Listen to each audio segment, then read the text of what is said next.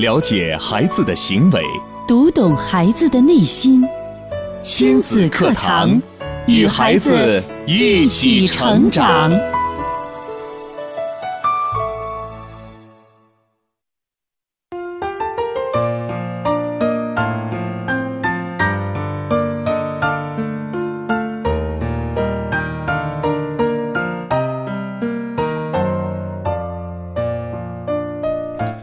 听亲子课堂，做智慧父母。欢迎收听以心理学为基础的专业亲子教育节目《亲子课堂》，我是主持人袁明阳，我是主持人吴化。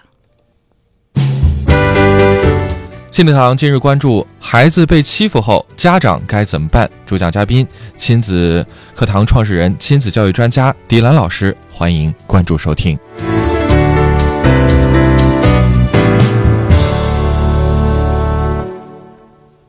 好，节目开始，首先请出迪兰老师。迪兰老师，你好，米阳好，吴华好，听众朋友大家好。在生活当中啊，家长们可能经常会遇到这样的情况，嗯，自己家的孩子在和别的孩子玩耍的时候，无缘无故遭到了别的孩子的这个。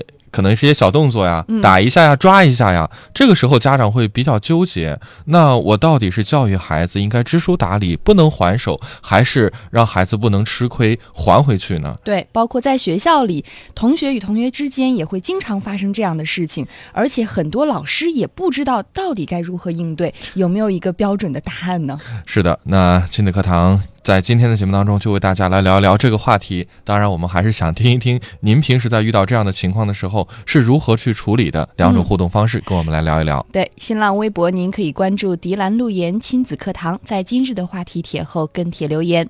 微信平台添加微信号“亲子百科一二三”，亲子百科是汉语拼的全拼形式，一二三为阿拉伯数字。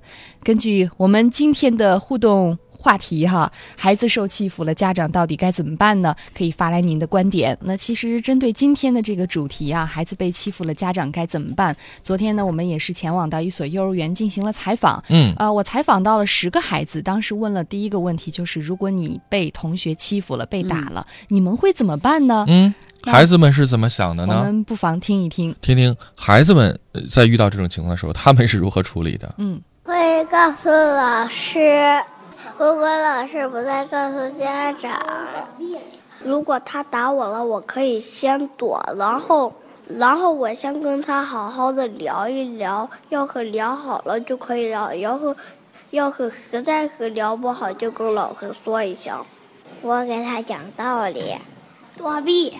躲避是什么意思？好心，就就是如果如就是躲开嘛。如果他要打我的话，我就会先我就会先问他他为什么打我。要是只是要然后我们问我问清楚了，我再给他商量商量。要是商量不好了，我再我再去找老师，让老师嗯帮我们商量一下。哇，太可爱了，孩子们的 这个很有方法呀。对，但是我看到这些小宝贝们，他们就是都是非常非常的这个可爱啊。对，这个率真呐，我会跟他讲道理，我会跟他聊一聊，你为什么打我？是啊，然后还有一个宝贝儿还在说，我躲避，他打我我就躲避，就是我们可以从中可以看到家长们对孩子们的教育，对，还是以和为贵。对啊，我们不先动手。嗯，我们不先动手，这是第一，这是我们的原则，就是我们不能够仗势欺人。嗯，有了这第一，但是我们可以通过这几个宝贝的表现，看到我们家长们在教育当中缺乏了第二。嗯嗯，第一个，我们永远不要先发制人，不以兵强于天下。这是《道德经》里当中的有一个章节，对我相信大家还都很熟悉，不以兵强于天下。但是。我躲避了，我跟你聊一聊了，我跟你说一说这个事情，但是你还在打我怎么办？嗯嗯，我们可以先听一下，我也采访到了，就是家长是怎么教育孩子的，孩子们说的也很有意思。嗯呃，家长遇到这种情况是怎么处理的？我们来听听。平时爸爸妈妈怎么说的？遇到这个问题，说不要害怕他，人家打你了你就还手，别要不要害怕。你呢？我我爸我爸爸妈妈教我说，他呃打一拳没事不还手，两拳不还手，第三拳然后就就应该还手了。爸爸妈妈说，如果还手了，他会更重的打你，因为你还手的话，他他觉得他自己更会生气，就更会打你越重。如果你别人打你了，你不还手，你就是好孩子；如果还手了，也是坏孩子。这是爸爸妈妈说的。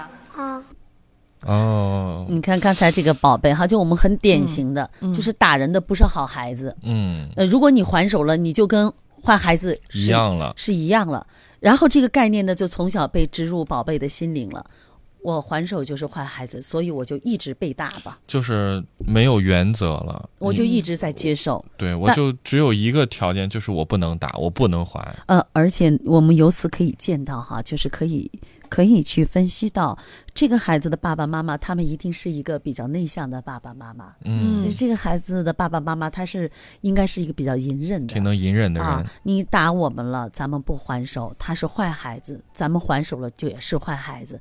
所以就造成了很多的时候呢，就有些孩子呢，长大之后到了工作岗位，本来是属于他的，他也不敢争，不争，嗯，不争了，争了就不是就不是好人了人了。嗯，是啊，这是所以我们说到什么，就是人过了十八岁啊，父母的意见就像过了春天你再施肥一样无效了。嗯所以教育是很关键的，因为到了十八岁他就定性了。如果这个孩子一直被爸爸妈妈教育，别人打你你不能还手，你一还手就是坏孩子。嗯，嗯别人给你争东西，你不要去争，你一争你就不是好孩子了。于是他过了十八岁之后，他已经形成了这种习惯，这种惯性思维，这就是他的生活。所以到最后，可能别人都可以觉得，哎，这个老王没事儿，他什么都不要，对，无所谓。嗯所以就有人说老实人吃亏啊。嗯当然了，也有人说老实人这个天不欺哈。但是生活当中，我们看到，如果你一味的忍让的话，属于你的东西，可能有的时候别人也会拿走了。对，所以，我们通过刚才爸爸妈妈的教育当中可以看到，面对孩子打架，大家都有一个共通的认识，那就是首先我不会去主动打人，嗯但是，一旦你如果大家都能做到我不主动打人的话，那不就一片祥和了吗？对，世界多美好，但是事实是可能吗？不太可能。不可能的这件事情。嗯但依然是在幼儿园里，如果是这样一种状态的话，我在上半场已经分析过了，那百分之九十九它都属于游戏，你家长不要去干涉。当然了，有一些很强势的家长哈，对，我们会看到有一些很强势的家长就去干涉，那干涉带来的结果就是你的孩子，要么就有有恃无恐，那就真的成了一个小霸王了。嗯，要么就是一个什么，凡事都有爸爸妈妈在越俎代庖，可以就交给爸爸妈妈去做了，我就不用怎么做。所以它会出现两种极端化。嗯，但是对于更多的孩子来说，我们要有一个原则，这也是家长们普遍都很认可的。首先是我们不挑事，嗯我们不主动攻击人。那么，还有第二个原则，，嗯第二个原则就是什么呢？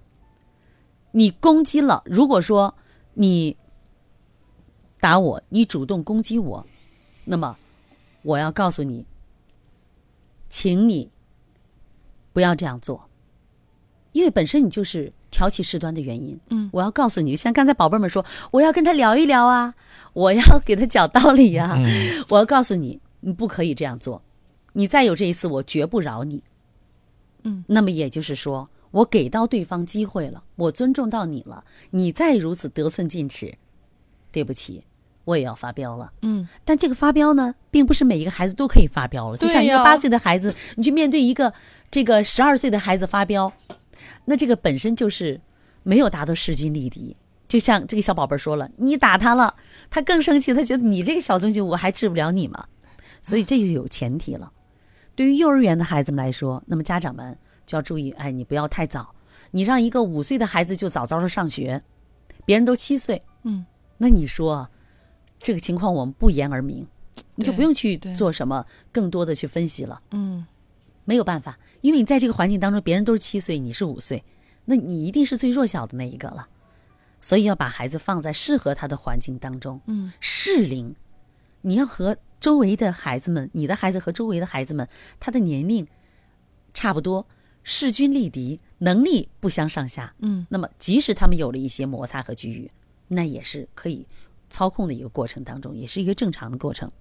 那么，另外就是我说到了，你怎么样才能达到对于这个我们说打架的过程当中做到了不挑事，我们不主动攻击，但同时第二方面就是我们要做好准备，有准备的做事，做有准备的事。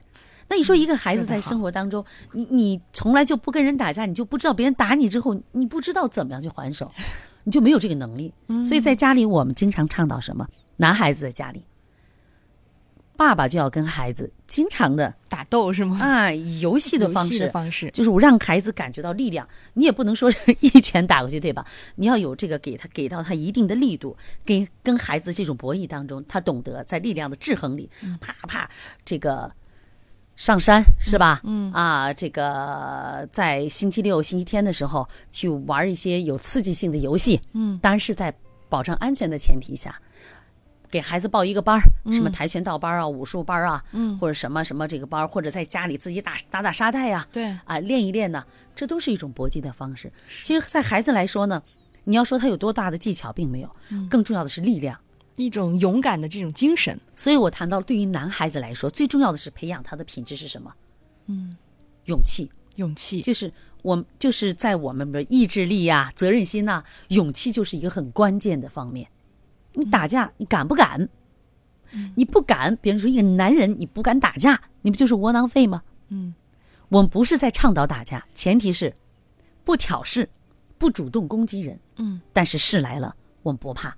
第二点就是我们要及时制止。我告诉你，不要再这样做了，做了，我也我不是瓤茬儿，对对吧？我不是好欺负的。嗯，那么当你当这个对方跟你进行博弈的时候，我他是有力量的，那我就要考虑一下了。嗯，如果你的力量是十，别人的力量是一百，那简直没有可以抗衡的，肯定把你的话当成了耳旁风了。嗯嗯，那也有大部分的家长好像还不是太同意别人打我了，你就赶快还手。嗯，呃很多的家长他会有自己的见解，比如说有的家长兼老师哈，他会说我会先安抚情绪，嗯，哎，我觉得这个是比较有经验的。对，要让孩子去宣泄，把自己的情绪表达出来。对，哈情绪平稳了之后，我们再就事论事。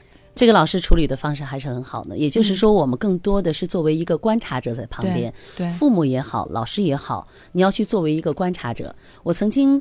呃，看到过这样一个事例，也就是在美国的一家幼儿园里，那么孩子们在打闹，呃，打的是也是热火朝天，不可开交哈。嗯，那么这个老师呢，就在旁边静静的看着，没有参与到任何，直到最后孩子们偃旗息鼓，哦，然后这些孩子们争先恐后的跑去向老师诉说，就是说为什么每一个人每一个 就是我们现在常说的孩子们要去告状，对吧？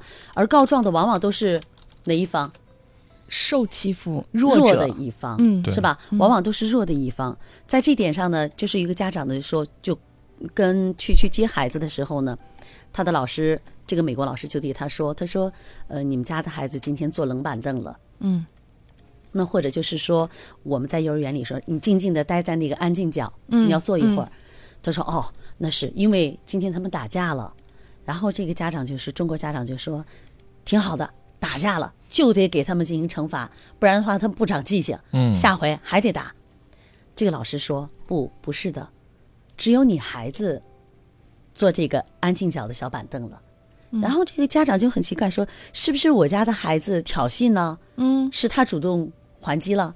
老师说：“没有，嗯是别的小孩子主动打他的。”然后这家长就哎百思不得其解对呀、别的孩子打了我的孩子，这个为什么让我的孩子去做这样一个、这个安静角里的小板凳？好像我的孩子受欺负还受罚了。嗯，这个原因是什么呢？每一个孩子都在争先恐后的向老师来表述我跟对方产生的这种摩擦原因是什么？嗯，我是如何去处理的？这个过程呢，老师给到了像文华刚才说，我们静静的观察，老师不加评论。嗯，那么孩子们都在宣泄自己的情绪。嗯，就我让自己的情绪口出去，然后孩子们就平静了。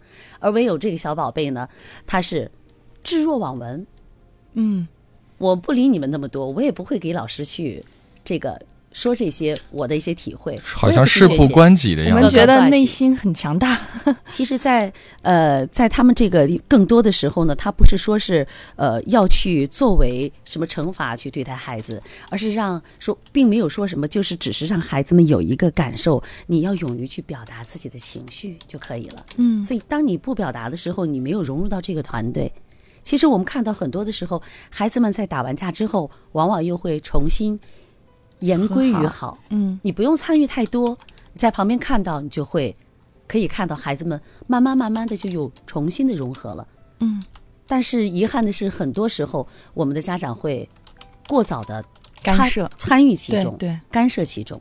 嗯那你要知道，孩子们在打架的过程当中呢，它是一种自我技能的不断锻炼和提升。哦，我还记得在节目当中，周正教授还跟大家分享过哈，嗯分析过，就是呃，小小家伙们在他们的游戏当中，实际上是一种锻炼。嗯，就像我们看到小猫、小狗啊、小熊啊、小动物，它们，嗯，我们会看到动物世界里那些小熊在一起扑打呀、打闹啊。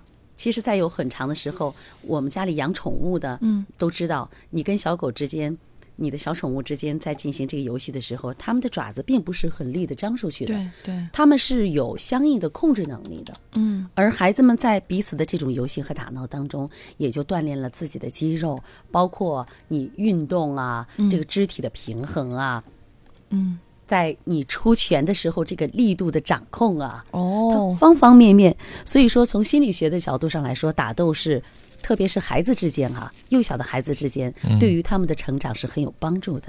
哦他是在认识这个世界，他是把而且世界给他的这个反馈，让他能够不断的调整自己。就是也在处理人与人之间的关系。对他会在这个呃博弈当中呢，嗯，去感受到力量嗯带给他的一些体会。就有的时候你告诉他力量是什么样的，这是很难去描述的。他只有在这个跟孩子之间、跟小朋友之间的这个冲突，他才懂得力量带来的是什么样的效果。嗯，我知道出拳中了，呃，对方小呃小朋友会哭，我稍微轻一点，可能大家会觉得我是在逗他玩儿，他自己就有感受。是他在这个过程当中，他可能还会有什么？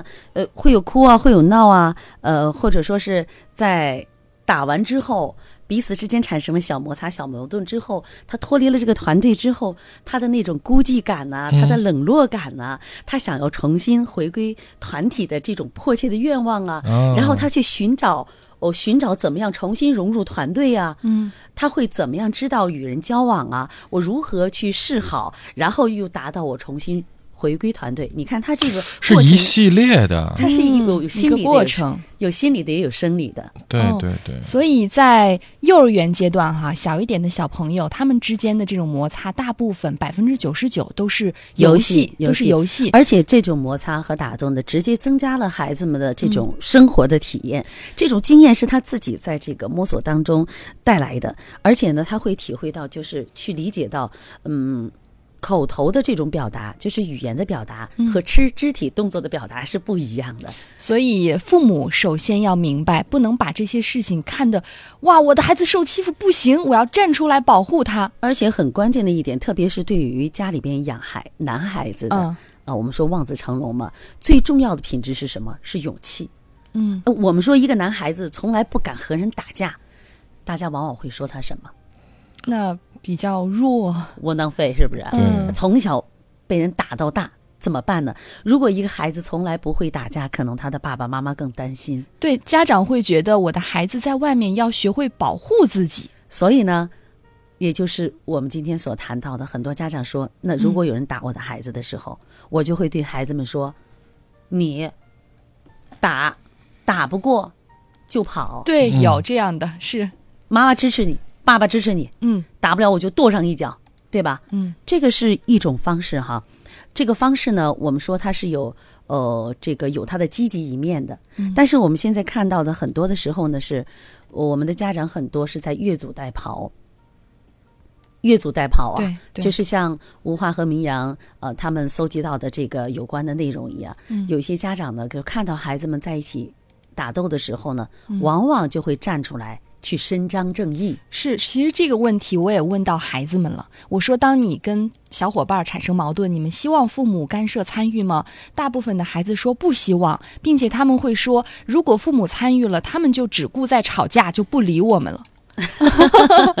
父母双方之间吵起来架了，对。对对，所以你看，很多的时候我们父母们啊，他们是自作多情，对吧？呃，他们不知道。啊，我们以为我们是在为孩子免免得我孩子受到伤害，其实呢，他们根本就没有觉得这是孩子们在自己的游戏当中这必经的一个环节。嗯，他们用这种方式，也就是去呃博弈衡量，或者如果我占上风了，嗯，那可能就会觉得，哎，我我胜利了。那个弱者呢，那就要去重新考虑在。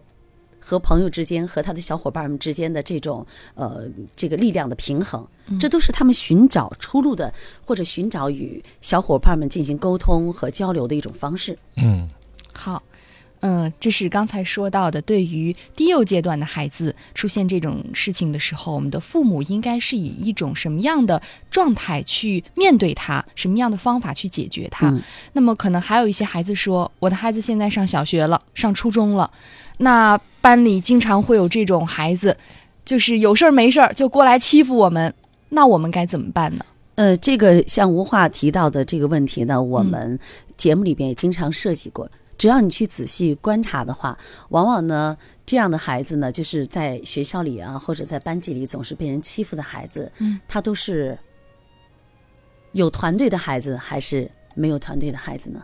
没有团队，很孤立。对，往往这样的孩子，要么他就是比较闭塞的，对，是吧？嗯呃，形单影只的这样的孩子，所以我们在以往的节目里就给大家讲到，就孩子进入校园的时候要学会，就我们家长是怎么样去引导孩子，怎么样去跟随孩子一起去交更多的好朋友。嗯，朋友是我们生生活当中的很重要的一个部分。所以，当一个人没有朋友的时候，他就失去了外援了。对，就你看他那个，我们看到学校里边哈，这个孩子出来啊，我要打你了啊，我你站着，叫我一声老大。嗯，啊，类似的哈。嗯，这种人出现的时候，他后他是形单影只的吗？这种孩子出现的时候，不是，他一定不是的，对吧？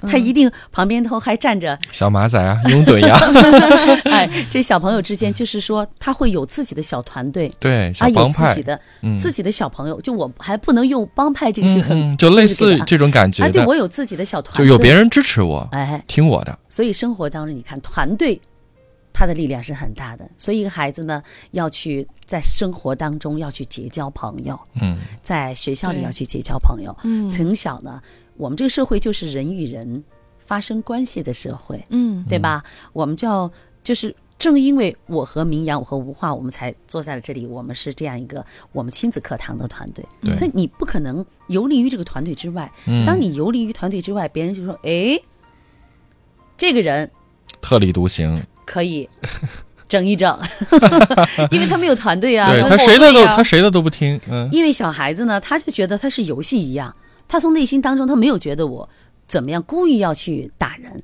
因为从本性上来说，绝大多数的孩子，嗯内心秉性都是善良的。对，嗯他都不会去主动，我就是有有什么类似的事情在生活当中是不是常有呢？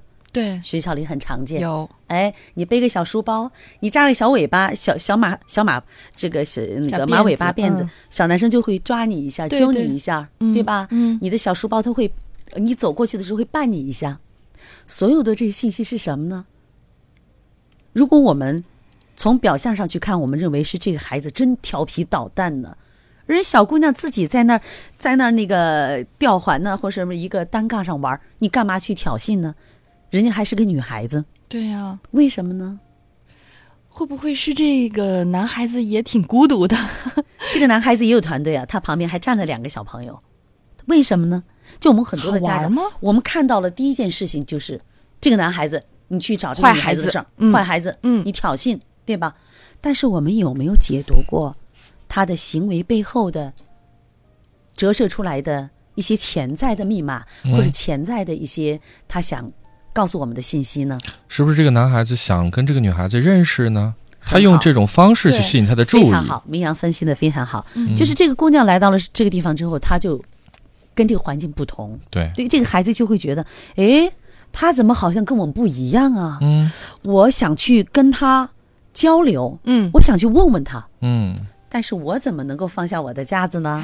哎，我就用一种方式，就是很多的时候，我们的挑衅行为背后，实际上在他在释放着一种信号，嗯，，对，我想跟你认识认识一下。识一下，哎，但是我们很多的时候，孩子们接受不可可能不太了解这个信息，是，那我们就用这种所谓中国有句老话叫“不打不打不相识。不，相识”。嗯，但是我们成人的时候，如果在旁边有一个家长说：“你这个小孩真是个坏孩，你为什么动？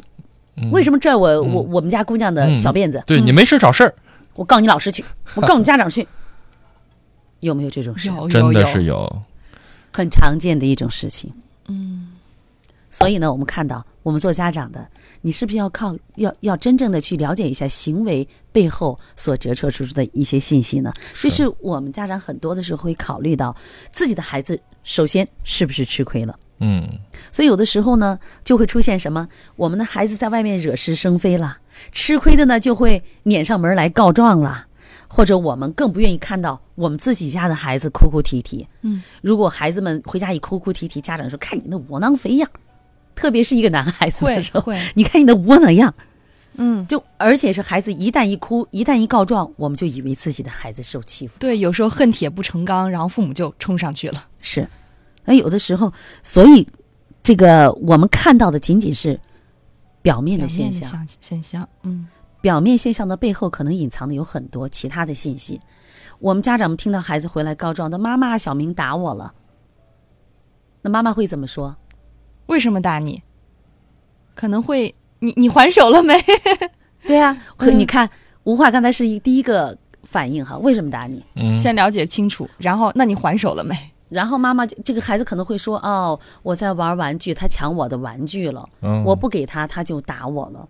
嗯，”会有家长去问：“你打他了没可能？”比较少吧，比较少。哎，嗯，这是一个很关键的。我往往都是这个孩子啊，就是他只记住了自己的那一瞬间，我的玩具被他抢走了，我忘了我抢他的玩具了。就是我们自己得力的，特别是小孩子，在这个学龄前，他的这个呃得力的一方，就是我这方面已经得利，我已经得到我的好处，我往往都忘了。嗯而我们往往记住的是自己失去的部分，对，我们被人打的那一部分。对，可能我们孩子们告诉家长们说：“妈妈，今天小明打我了。”他已经忘到，他也打小明了。对，可是我们家长们记住的往往都是小明打我们了。嗯嗯，是。我们也看到微信当中有很多听友发来了互动哈，嗯呃，也是关于这个孩子在学校被欺负了该怎么办？来看一看飞雪吧。他说：“我的儿子三年级了，前几天被高年级的同学在校外给欺负了，儿子没还手，但是也不严重。但是孩子回家给我说的时候，我也很生气，所以他想问迪恩老师，我们应该是以暴制暴呢，还是找老师解决问题呢？嗯，这个往往呢，我们第一个出发点呢，呃，就是面对这样的情况，我们都往往诉求于老师，嗯就是希望老师能够在去干涉，平等的这种条件下，呃，这个去解决问题。就面对打击，自制力的有无或者说强弱，其实对孩子来说是非常关键的。如果说你从小总是挨打的话，总是不还手的话，一味的被家长教育啊，你不要动手啊，和嗯平啊，和平啊，这个孩子可能就他就丧失了这种能力。那么等到他有有一天成年走入社会之后，他总是一味的忍让。嗯，所以说面对这个事情的时候，这个家长啊一定要去具体的进行处理，就是一定要针对这个事情分析背后。比如说这个孩子是不是这几个人经常的欺负孩子？嗯如果总是出现这种情况，有了这个校园暴力的苗头的话，那我们做家长的一定要及时的进行制止。嗯，因为你及时的制止，才可以把它的影响降到最低，嗯降到最小。一方面是对于孩子，如果说这个孩子总是被人欺负的话，呃，他就很难去保证有一个良好的心态去学校去上学了。对对，所以呢，你要具体问题具体分析。如果偶尔的是一次，那么它的原因是什么？你要让给到孩子他一个充分的理解，嗯，就是让孩子敢于去进行表达。嗯就很多的时候呢，孩子一回家给爸爸妈妈说我被人打了，妈妈听完就很生气，不问青红皂白，就会说你怎么不还手啊？你不会打他？嗯但是你要看到，刚才这个家长就谈到了，他是高年级的。你要高年级的时候，如果说他还是几个人，嗯你的孩子根本就无力去与这个团队进行抗争的。